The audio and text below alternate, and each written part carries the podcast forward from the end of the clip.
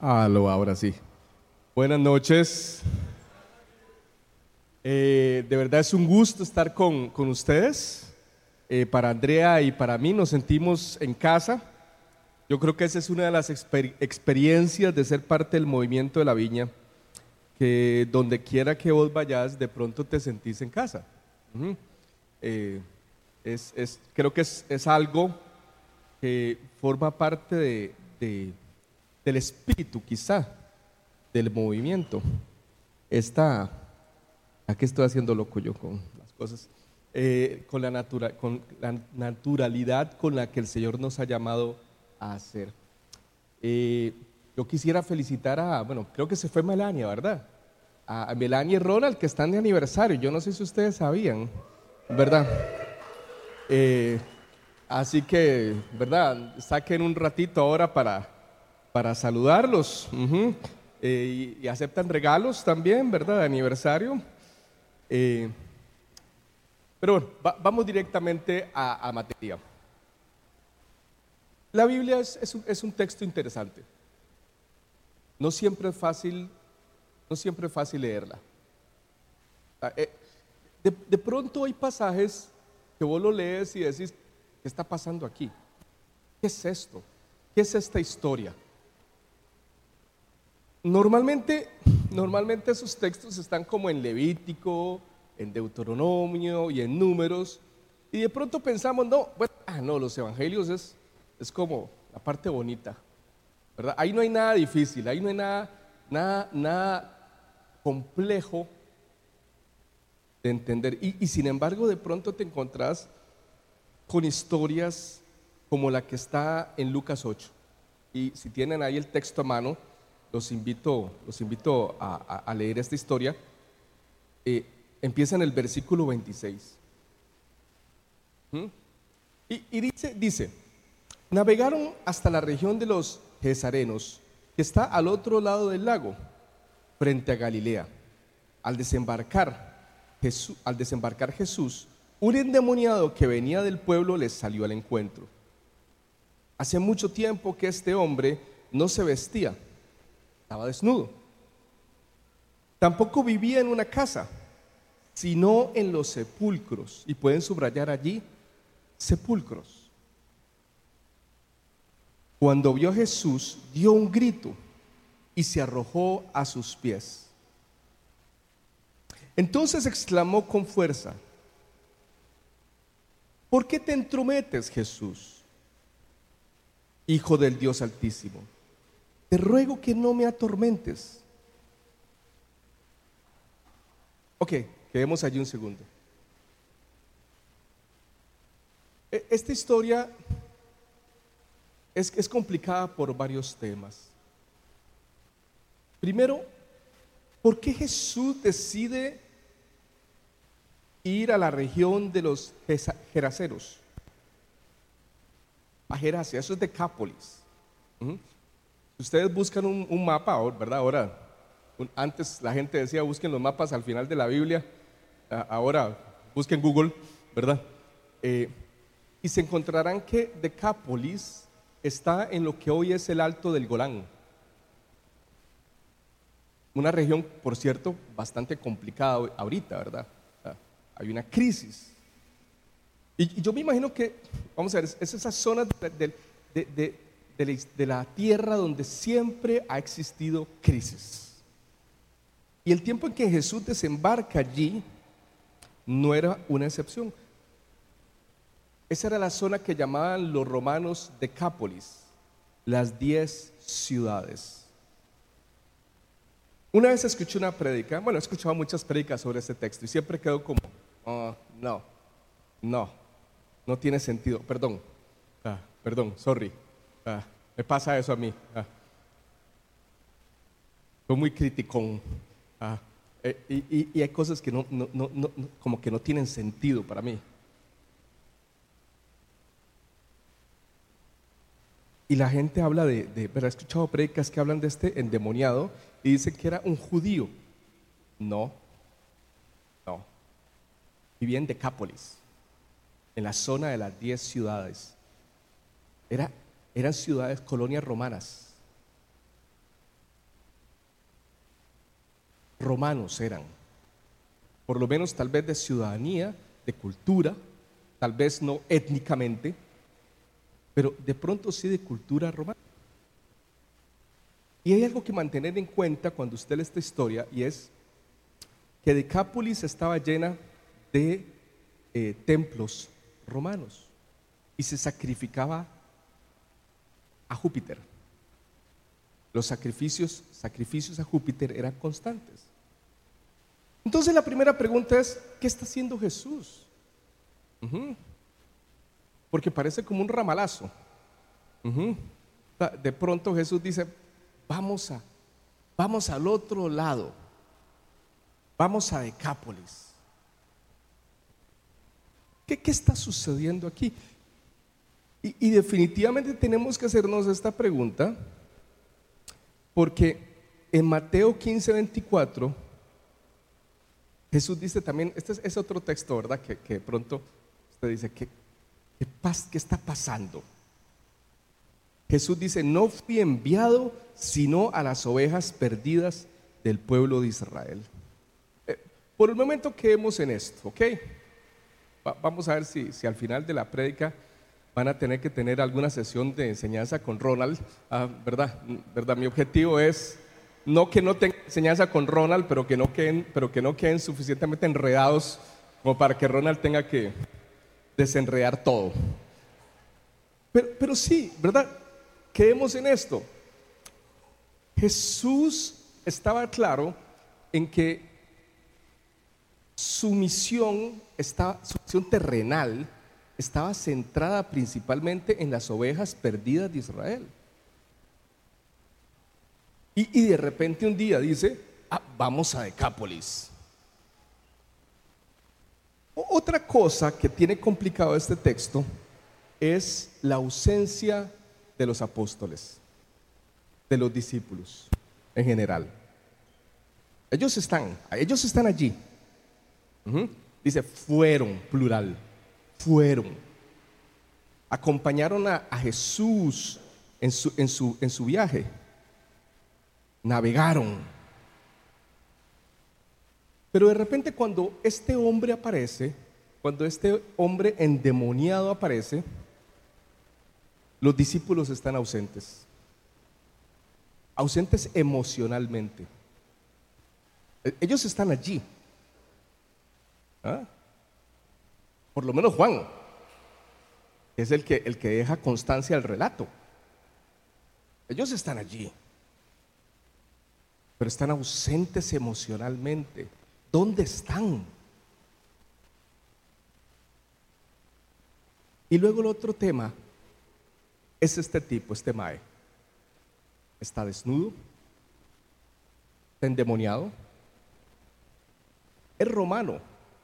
Y perdonen que utilice la frase romano en un sentido amplio. Romano de cultura. Grecorromano, podríamos ponerle un sentido más amplio. Grecorromano. Y el tipo vive entre los sepulcros. La ley de Moisés decía que usted no podía tocar un cadáver, principalmente cadáveres de animales. ¿Mm? Usted quedaba impuro si los tocaba.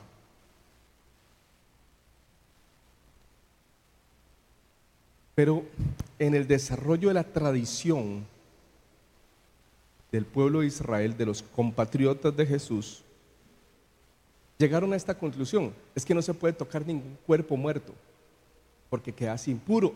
Y si quedas impuro, tenés que ir al templo a pagar el sacrificio para purificarte. ¿Dónde están los discípulos? Lejos. El encuentro lo tiene Jesús. Ellos están lejos, suficientemente lejos para que no se pueda presumir que ellos han quedado impuros. Suficientemente lejos para que si alguien, alguna autoridad religiosa, está contemplando la escena por pura casualidad, ellos puedan decir, están lejos.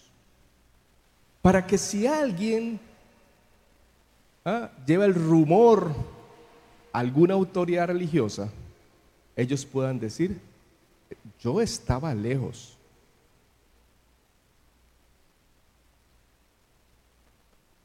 Son los discípulos los grandes ausentes de esta historia. Y esto nos tiene que, llamar muchísimo la atención. Perdón, Ronald, ¿a qué hora empecé yo para saber? ¿A qué hora? No, no, no, pero ¿a qué hora terminamos? No dio guarde. ¿A qué hora terminamos normalmente? Ah, ok, no, no, pero ¿a qué hora empecé? Que no, no, vi el reloj cuando empecé. 6 y 15 empecé. 6, 6, 6, ok.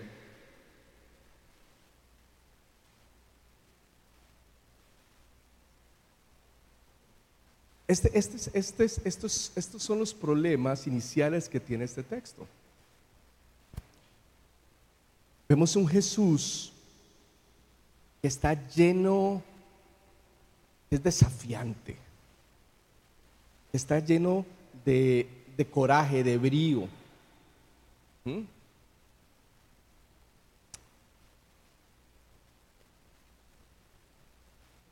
Los seres humanos,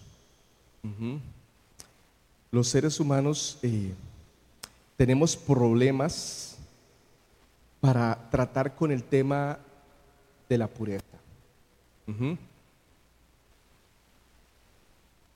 Hay otro texto, hoy, hoy estoy como lanzando estos textos difíciles. Y, lo tomé, la, estoy utilizando la versión del jubileo porque me parece que es la, la tal vez no la más precisa, pero la que emocionalmente denota más lo que, lo que se quiso decir. Cuando Pedro, cuando Pedro eh, entra a la casa de Cornelio, otro romano, ustedes han invitado gente a la casa que de repente dice algo feo de la casa de ustedes. ¿Les ha pasado? ¿Les ha sucedido? ¿O solo a mí? Eh, sí, ¿sí te ha pasado? Sí, ¿verdad? Que, de repente, ¿verdad? Yo me acuerdo una vez cuando estaba soltero, porque André y yo nos casamos eh, grandes. Yo viejo, ella grande, ¿verdad? Y, en mi casa, en mi casa de soltero, un amigo entró una vez y, comenzó a criticar el baño del, piso de abajo. qué varas de mae, como para no volverlo a invitar, ¿verdad? O sea, si no le gusta el baño, pues no le gusta el baño. Pues, resérvese la opinión, no.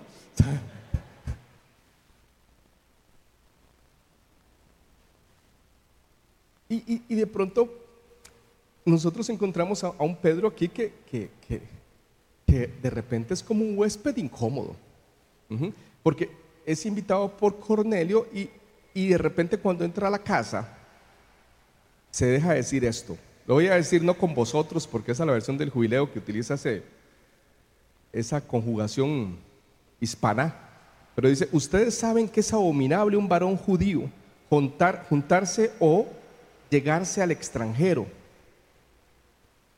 Em, abominable. Ah, pobre Cornelio, ¿no? lo acaba de invitar a la casa, había sido complicadísimo que llegara.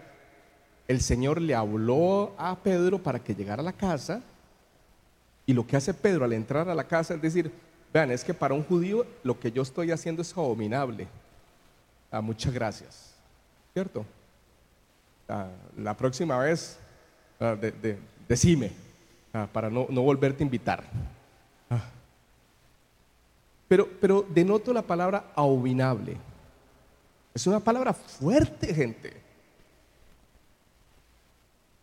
Está hablando no solamente que es prohibido, es abominable. Es decir, es algo sencillamente desagradable. Y luego, claro, Pedro dice, más Dios me ha mostrado que a ningún hombre llame común o inmundo. Muchas gracias.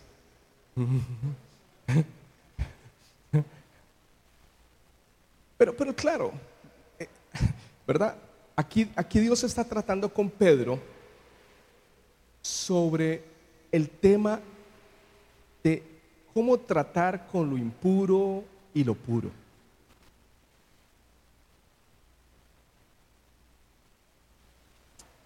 La tradición farisea había llegado hasta el punto de que habían pasado de llamar impuros a los objetos, como dice el Levítico. El Levítico te habla de la impureza de las cosas, la impureza de los animales.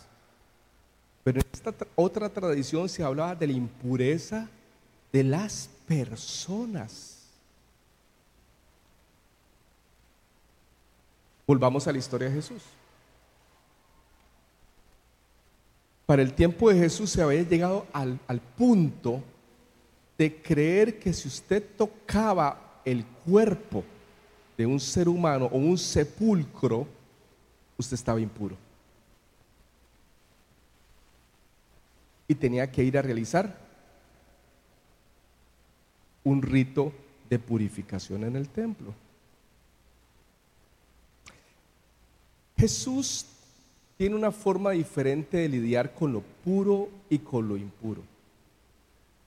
En Tito, Pablo le dice a Tito, para los puros todo es puro.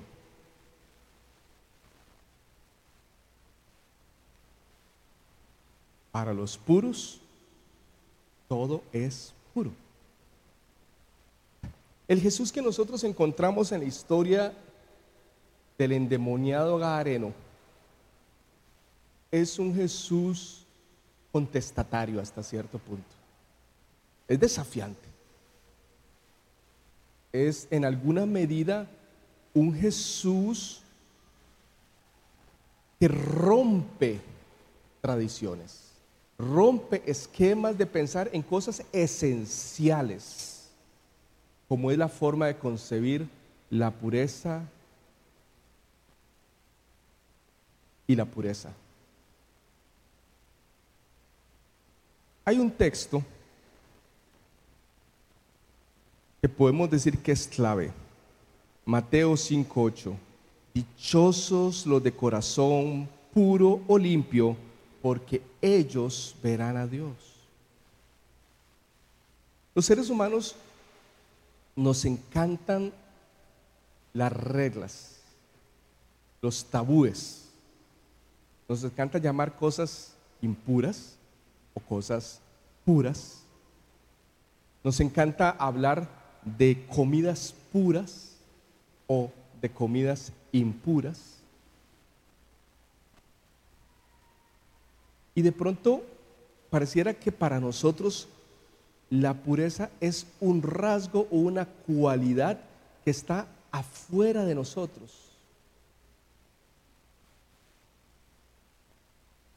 Y como tal cosa soy impuro.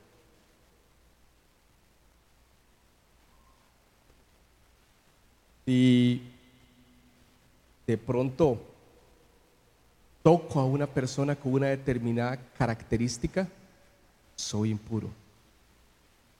Pero Jesús propone una evolución.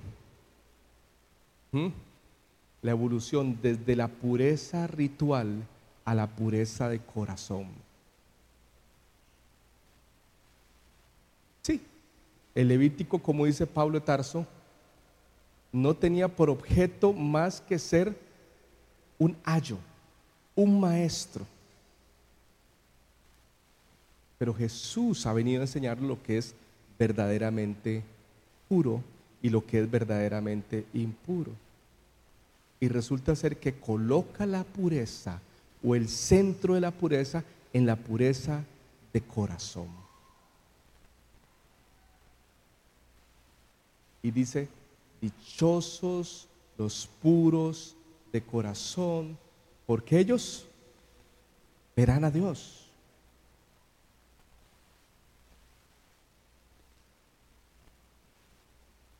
Cuando Jesús se encuentra con este endemoniado Gadareno, con esta persona, que no conocemos el nombre, ¿ok? Y es curioso, es curioso que no conozcamos el nombre.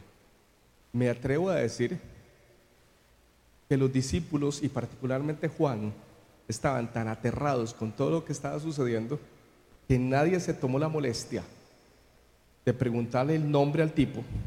¿Ah? Y segundo, probablemente estaban tan confundidos después de que Jesús hizo lo que hizo, que no se atrevieron a ni siquiera preguntarle el nombre del tipo. Así que el hombre pasa anónimo, pasa anónimo en la historia.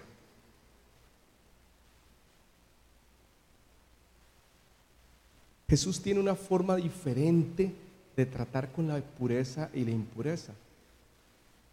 Porque sabe, y este es uno de los principios también de su enseñanza, lo dice Mateo 15, que lo que contamina a una persona no es lo que entra en la boca, sino lo que sale de ella. ¿Alguno de ustedes conoce a Arturo Barrientos? No. O si lo conoces. Arturo caminó en la viña un, ratito, un ratito, luego, luego se fue para, para hacer otras cosas en el Señor. Yo le pregunté a Arturo, porque Arturo es, hijo de Alberto Barrientos. ¿Han escuchado a Alberto Barrientos? No importa si no. Ah, eh, Alberto Barrientos, allá en los años 70, fue uno de los grandes evangelistas que luego derivaron en el, en el avivamiento de los años 80. Y, se cuenta esta anécdota de don Alberto. Yo le pregunté al, Arturo que si era verdadera y me dijo que, él no podía asegurar si era verdadera o era apócrifa, pero que probablemente era algo que le, que le pudo haber pasado a don Alberto. Hacen un campamento de pastores en Roble Alto y se van a mejenguear los pastores. Y uno de los pastores faulea, más bien, don Alberto faulea a uno de los pastores. El tipo se cae. Y cuando se cae le dice, H. Cuando abre los ojos se da cuenta que le mentó la madre a don Alberto Barrientos que ya en ese momento era respetado. Entonces el pastor le dice, disculpe, se me salió. Y don Alberto le dijo, vea, el problema no es que se le haya salido, es que ya lo tenía dentro.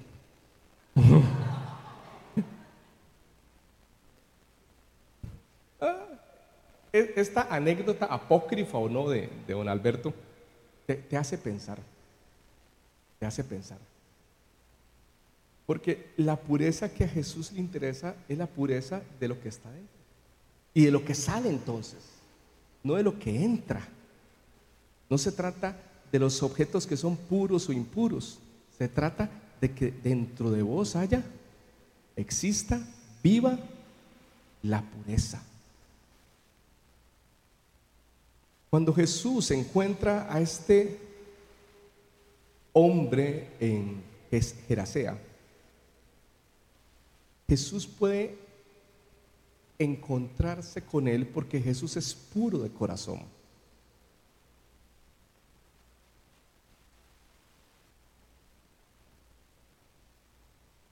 Me voy a atrever a decir esto. La razón por la cual Jesús va a Gerasea es porque él sabe que se va a encontrar con este hombre. no fue casualidad. Jesús propició el encuentro.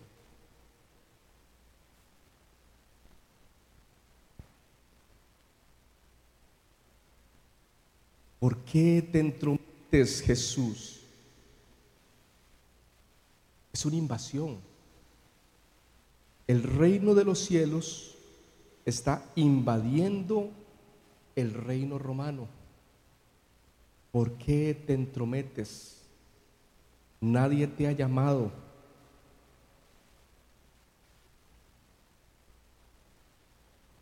Te ruego que no me atormentes. Y sigue diciendo el texto en el versículo 29, es que Jesús le había ordenado al espíritu maligno que saliera del hombre. Se había apoderado de él muchas veces, aunque le sujetaban los pies y las manos con cadenas y lo mantenían bajo custodia, rompía las cadenas y el demonio lo arrastraba a lugares solitarios. Y viene una, una de las preguntas también más extrañas de Jesús. ¿Cómo te llamas? Me llamo Aurelio, ¿no? ¿Verdad? O sea, no fue el que le respondió. Ah.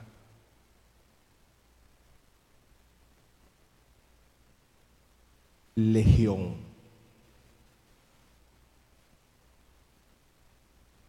Legión. Y esto le suplicaban a Jesús que no, no los mandara al abismo, como había una manada grande de cerdos, ahora nos metemos con los cerdos. Legión. ¿Quiénes son los que habitan en este hombre? Son potestades, principados. La palabra legión no es ninguna casualidad. No se trata solamente de una multitud de demonios. Se trata de los demonios que gobernaban la zona de Decápolis. Legión, como las legiones romanas. Todos estos demonios están allí, en este hombre. Él se ha entregado a la cultura pagana. Probablemente era, había sido devoto de los dioses romanos, devoto de las prácticas paganas. Y había quedado embrutecido, bestializado. Porque cuando nos entregamos a los demonios que dominan nuestra cultura, somos bestializados.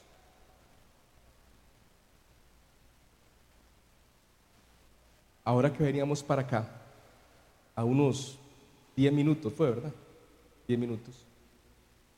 Bueno, no pasó nada, nada serio, por lo menos. Pero vimos un hombre salir de la cantina en una bicicleta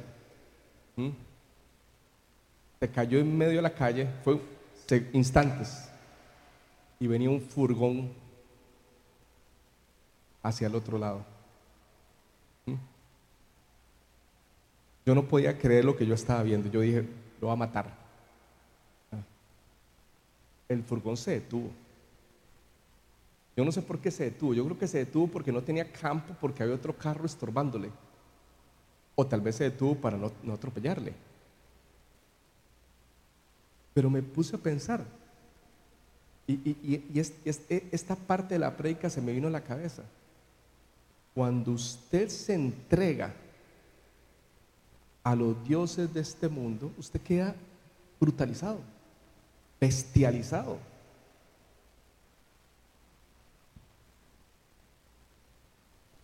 Jesús cambió la vida del hombre en los sepulcros, lo liberó lo liberó de la opresión de los, de los demonios.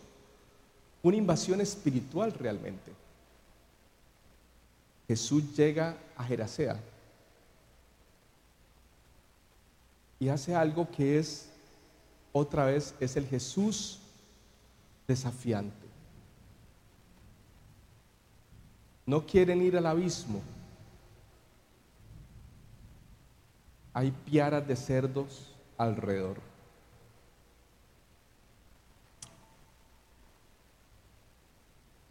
Flavio Josefo, aquel traidor, eh, porque fue un traidor, valga decir, por, por, si han escuchado de él, ¿verdad? Le debemos mucho, le debemos mucho por, sus libros que nos, nos, nos describen la cultura. Yo creo que se fue. Ah, no, ahí está. La cultura en los tiempos de Jesús. Pero Flavio Josefo eh, nos, nos, nos cuenta que cuando los romanos profanaron el templo de Jerusalén, colocaron una estatua de Zeus al frente del lugar santísimo y sacrificaron un cerdo. Y normalmente nosotros pensamos, bueno, sacrificaron el cerdo para humillar a los judíos, en parte. La otra razón por la cual sacrificaron un cerdo es porque a Zeus se le sacrificaban los cerdos. Ese era el sacrificio. Cuando, Jesús le ordena a estos demonios a irse detrás de la piara, lo que está haciendo es básicamente un acto de ironía divina. Porque dice el texto, les dije que íbamos a volver a los cerdos. Dice, esto les suplicaban que no los mandara al abismo. Como había una manada grande de cerdos paciendo en la colina, le rogaron a Jesús que los dejara entrar. Así que él les dio permiso. Y cuando los demonios salieron del hombre, entraron en los cerdos y la manada se precipitó al lago por el despeñadero y se ahogó. Por lo menos ese mes no hubo sacrificios a Júpiter. Lo que estamos en presencia cuando leemos este texto, básicamente lo que estamos viendo es un encuentro de poder, como el de Moisés con Faraón. El reino de Dios produce libertad espiritual y el reino de las tinieblas que domina las culturas de este mundo produce opresión, pero tiene que ceder ante el reino de la luz, el reino de Jesús.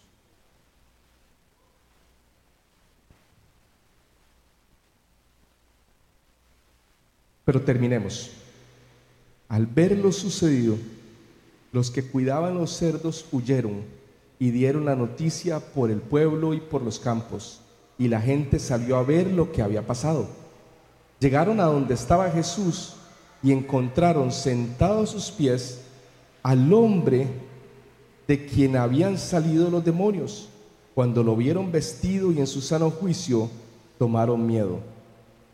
Los que habían presenciado estas cosas le contaron a la gente cómo el endemoniado había sido sanado. Entonces toda la gente de la región de los Gerasenos le pidió a Jesús que se fuera de allí porque les había entrado mucho miedo. ¿Por qué el miedo?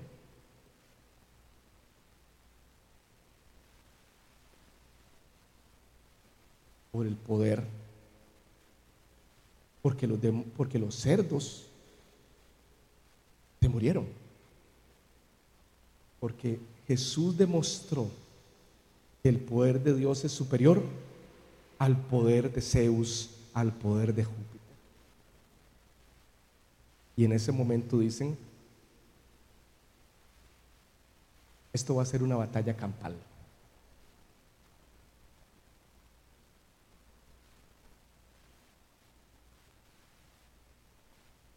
Pero ¿qué sucede? Otra vez. Vean que este texto qué complicado. Ah, ¿Qué sucede? Y dice que como le pidieron que se fuera, se subió a la barca para irse. Oh, debe ser que se rindió. A que la cosa en Decápolis era muy complicada. ¿O será que Jesús había centrado su ministerio en las ovejas perdidas, dispersadas de Israel. No tengo tiempo para desarrollar el tema, pero definitivamente yo creo que esa no es la respuesta. Jesús visita a los samaritanos.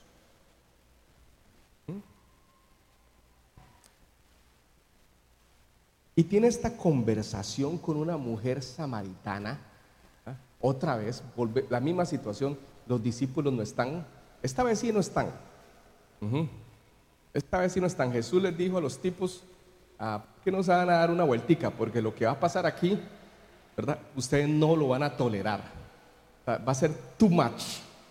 yo me voy a sentar y voy a conversar con una mujer samaritana, mujer y samaritana. Y tras de eso, ustedes después se van a enterar que la mujer estaba en convivencia de hecho ah, y había tenido siete maridos antes. Entonces, ¿verdad? Pedro, a vos te va a dar un soponcio. Así que, ¿por qué no te vas a dar una vueltica y regresas? Cuando todo haya pasado, ah, y tráete un vinito porque lo vas a necesitar ah, para que se te baje el, el susto de lo que va a pasar. Pero bueno, el tema es que dice Juan 4:39, muchos de los samaritanos que vivían en aquel pueblo creyeron en él por el testimonio que daba la mujer. Jesús no solamente es desafiante, Jesús tiene caminos no siempre, me voy a atrever a decir esto, no siempre rectos.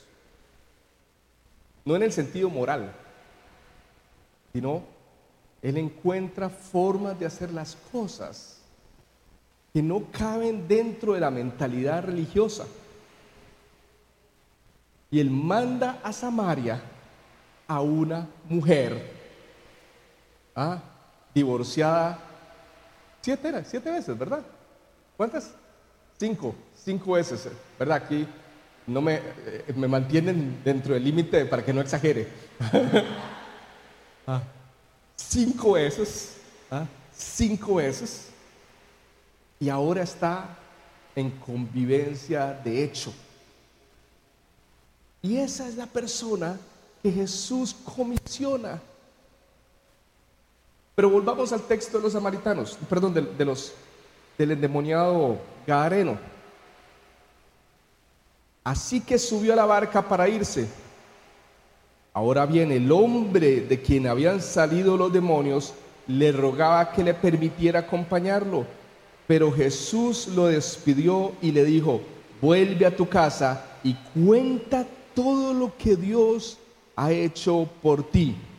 Así que el hombre se fue y proclamó por todo el pueblo lo mucho que Jesús había hecho por él.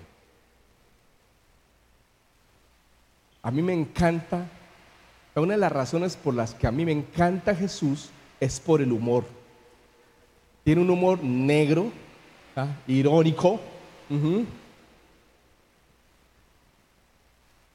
Y de pronto Vea lo que hace.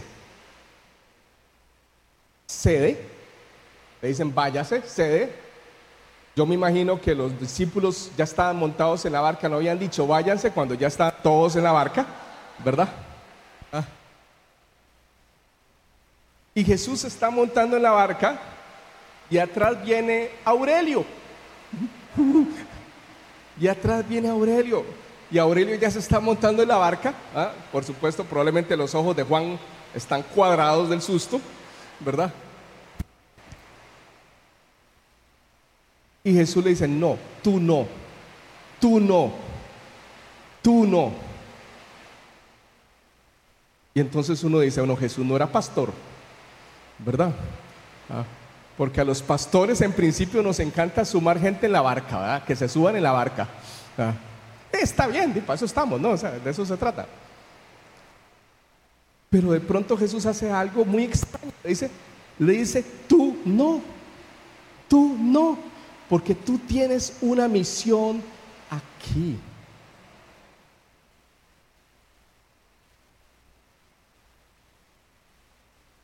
Al final,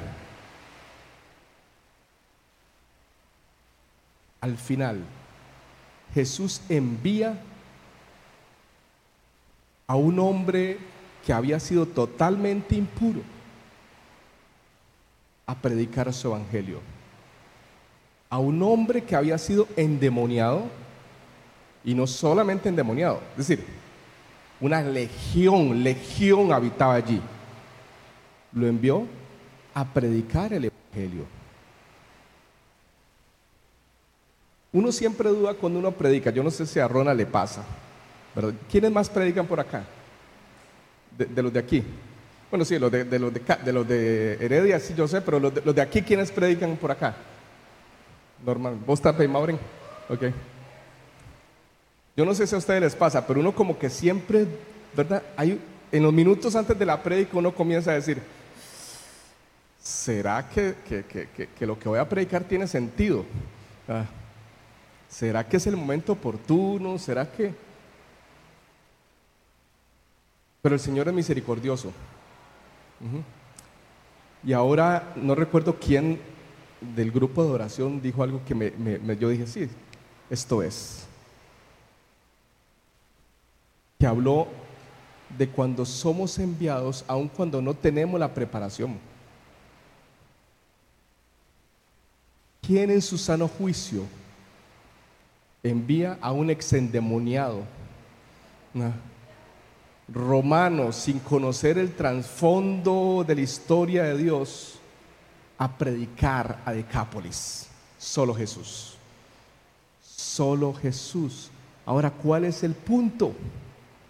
¿Será que Jesús es un insensato? Yo diría que la respuesta es no. Si, toma riesgos Jesús, y yo creo que eso tenemos que alegrarnos todos los que estamos aquí, porque Él ha apostado por nosotros, a pesar de nosotros. Y soy el primero. Apostó por nosotros a pesar de nosotros. Somos vasos de barro.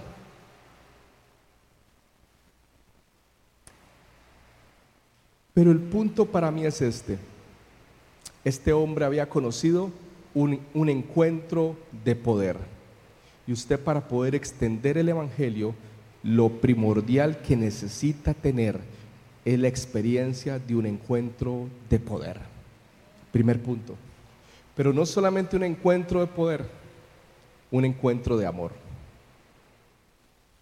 Porque la liberación del endemoniado Gadareno no fue solamente poder, fue un acto de hermoso amor. El hombre más puro que ha existido, la persona que pura por esencia fue a buscar al hombre más impuro que pudo existir para extender la mano, levantarlo, darle dignidad, restaurarlo y enviarlo. Un encuentro de profundo amor. Porque esa es el otro, la otra clave. Para poder extender el Evangelio necesitamos un encuentro de poder y un encuentro de amor. Y con eso terminé. ¿Qué tal si oramos? ¿Les parece?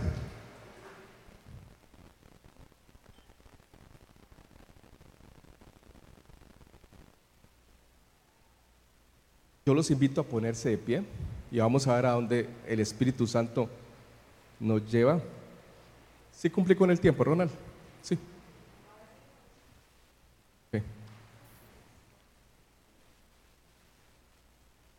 Bueno, pero digamos, dentro de lo razonable.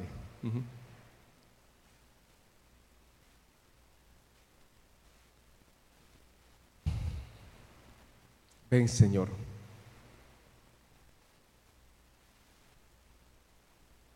Ven Jesús.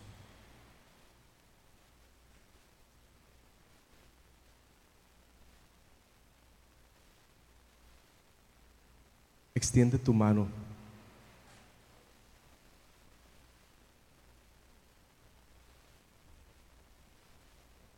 Hazte manifiesto en este momento.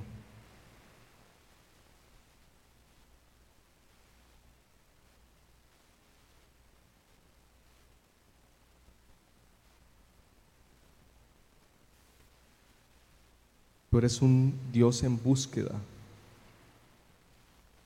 no solamente de las ovejas dispersas de Israel,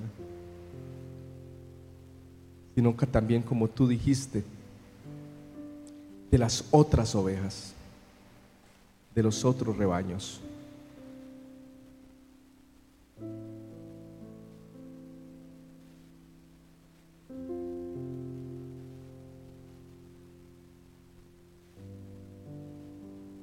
Jesús, tú sabes que yo te estoy muy agradecido por encontrarme.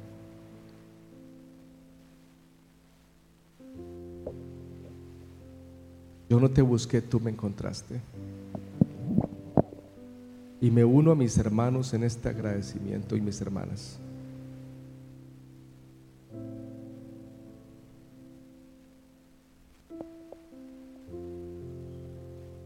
Tú hiciste cosas muy inusuales para encontrarnos.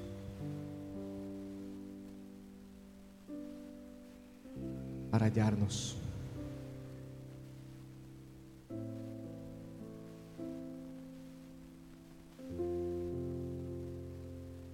Apostaste por nosotros. Cuando el mundo religioso no lo hizo, Señor.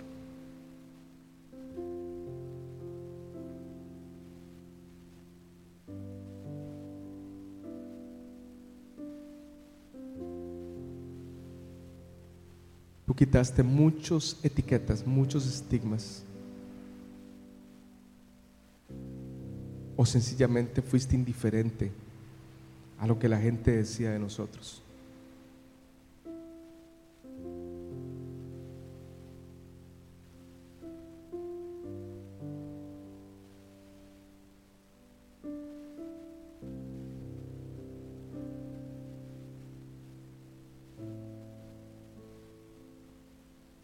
Tú rompiste muchos tabúes, Señor,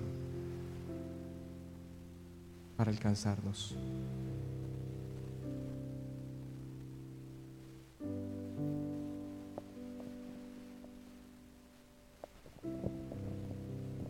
Como los improbables, Señor. Somos tus siervos y siervas improbables. no somos los mejores capacitados. Tal vez muchos de nosotros no tenemos historia familiar. Tal vez nuestros abuelos no fueron cristianos o nuestros papás no fueron cristianos.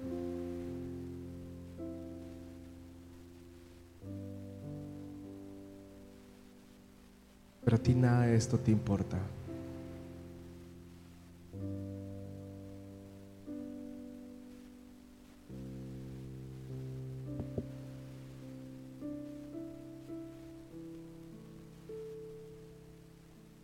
Jesús.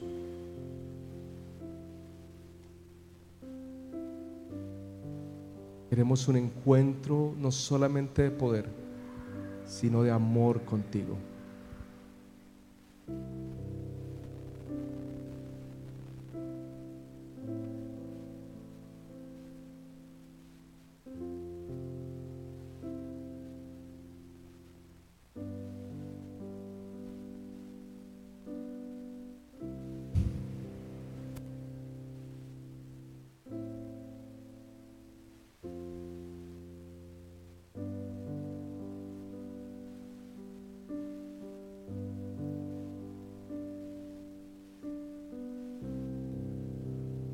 Quiero decirles algo muy, muy sencillo. El Señor los ama profundamente.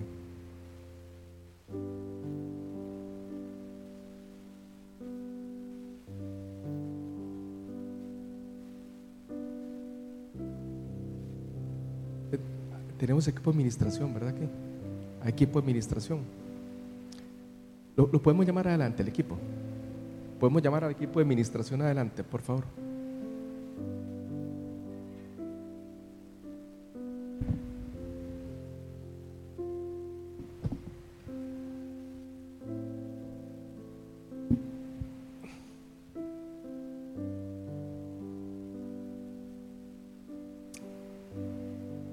Me gustaría que oráramos por un encuentro de amor. No sé si usted necesita hoy por la razón que sea, un encuentro de amor, yo le voy a pedir que pase acá adelante y alguno de sus hermanos o hermanas van a orar por ustedes. Incluso si alguno del equipo de administración necesita un encuentro de amor, alguien va a orar por ustedes también. ¿Qué tal si adoramos al Señor un segundito y le damos espacio a los hermanos para que pasen?